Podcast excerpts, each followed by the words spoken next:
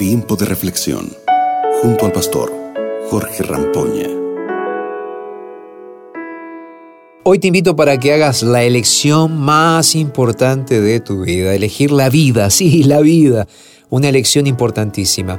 Bueno, bienvenidos a nuestro tiempo de reflexión. Quiero que hoy podamos tener la oportunidad de leer el texto bíblico. Para hoy elegí el libro de Deuteronomio, el capítulo 30, verso 19, donde la Biblia nos dice lo siguiente.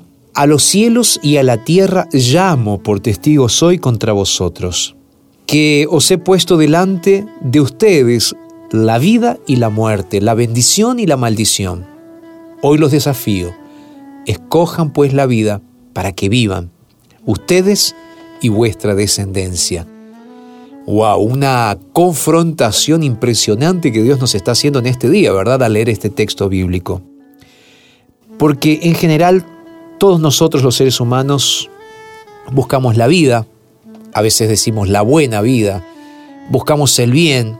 Ahora, en contraposición, nosotros como seres humanos también estamos escapando de la muerte, del dolor, de la infelicidad, del mal, porque deseamos, en el fondo de nuestro corazón, Dios colocó una semillita de necesidad en nuestro corazón de ser felices y huir de la miseria y de la desgracia. Es por esa razón y es por ese sentimiento que además de eso Dios en su misericordia, Él nos extiende su mano cada día para sacarnos del pozo de la infelicidad, de la desgracia, a todos aquellos que queremos realmente permanecer en pie y que queremos elegir la verdadera vida, esa opción divina que Dios nos da. Sabes, hoy quiero desafiarte para que tú elijas la vida. Hoy quiero desafiarte para que tú puedas elegir a Jesús si estás cansado de sufrir, si estás cansada de sufrir, hoy es el día de aceptar este desafío. Hoy es el día de que te apartes de tus malos caminos y comiences a obedecer de verdad a Dios, para que realmente seas feliz. Yo sé que puedes estar en este momento en una encrucijada. Yo sé que en este momento tú puedes estar luchando entre el bien y el mal. Yo sé que esa es una lucha interna porque yo también la tengo. Ahora, sabes, quiero decirte algo. Algo que Moisés le dijo al pueblo en Deuteronomio capítulo 30, verso 6. Dios, dice Moisés, circuncidará tu corazón y el corazón de tu descendencia para que lo ames a Dios.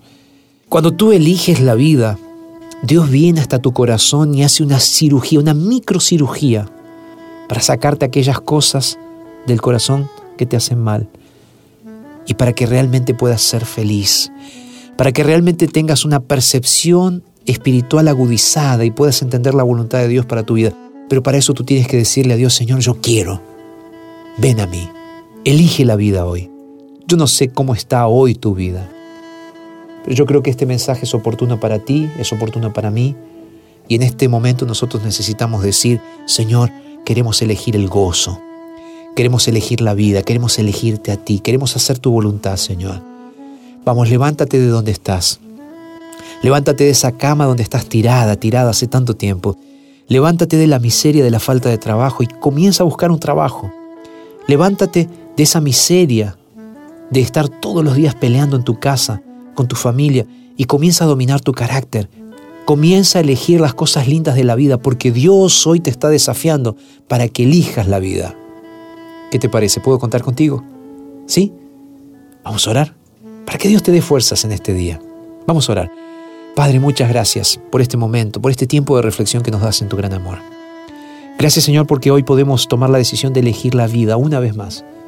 Y Señor, queremos que al hacer esa elección podamos ser realmente felices. Nos entregamos a ti, Señor, y lo hacemos en el nombre de Jesús. Amén. Que Dios te bendiga grandemente. Te mando un súper abrazo y que mañana podamos encontrarnos aquí para seguir reflexionando juntos. Recuerda que puedes escribirnos a través de nuestras redes sociales y también bajar este mensaje en nuevotiempo.org barra radio. Un abrazo de vuelta, digo, Dios te bendiga, nos encontramos mañana. Acabas de escuchar Tiempo de Reflexión con el pastor Jorge Rampoña.